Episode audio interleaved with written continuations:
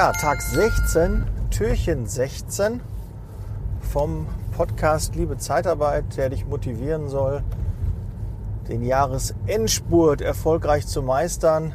Ja, habe ich ein paar motivierende Sprüche zusammengetragen und der heutige heißt, erfolgreiche und nicht erfolgreiche Menschen unterscheiden sich nicht groß in ihren Fähigkeiten.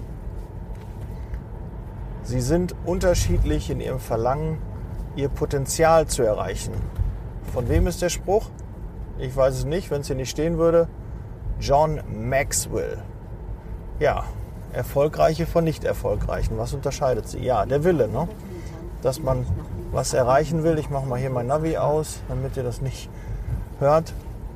Bin jetzt gerade auf dem Weg äh, zum Einkaufen.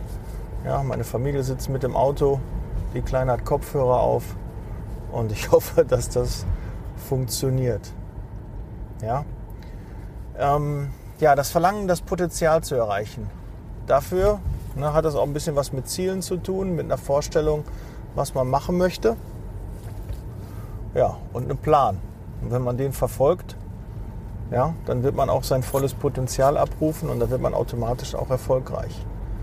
Deshalb nimm dir Zeit, setz dich hin, was möchtest du erreichen und versuch immer besser zu werden. Ja, Stillstand ist Rückschritt und dementsprechend versuche dann erfolgreich zu werden und das kommt von ganz alleine.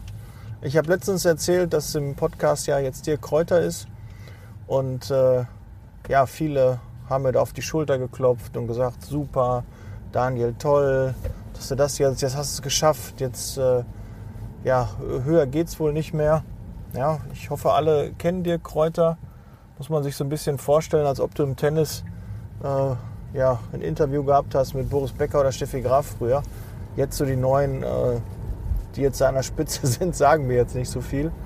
Ja, oder keine Ahnung, im Fußball hast du dann irgendwie einen von Bayern München jetzt da sitzen. Und äh, ja, das ist dann vergleichbar. Aber das ist mir nicht zugefallen. Ne? Du musst dir überlegen, zwei Jahre, zweieinhalb Jahre kontinuierlich liefern. Jede Woche erst ein Podcast, dann die Woche zwei Podcasts und jetzt im Dezember, wie du jetzt auch gerade mitbekommst, mache ich täglich einen Podcast. Klar, da musst du aus deiner Komfortzone raus, musst dich motivieren muss auch, manchmal denke ich auch, ja, nee, warum machst du das eigentlich? Ne?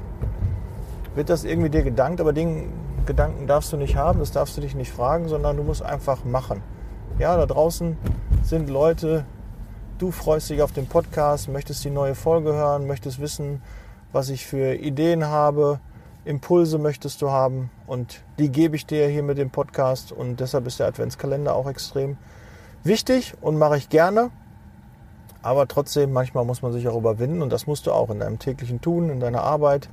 Ja, noch den Kunden anrufen, noch ein Vorstellungsgespräch machen, nochmal mit den Kunden Kontakt aufnehmen, ja, nochmal den Mitarbeiter zurückrufen, weil er irgendwas nicht verstanden hat, nicht, äh, nicht gut findet, der Stundenlohn stimmt nicht, das Fahrgeld stimmt nicht, der Kunde möchte weniger bezahlen, ist irgendwas weggekommen auf einer Baustelle oder so. Das sind alles Dinge, mit denen wir uns täglich auseinandersetzen, müssen Mitarbeitern sagen, nee, du mit dem Urlaub, das klappt gerade nicht.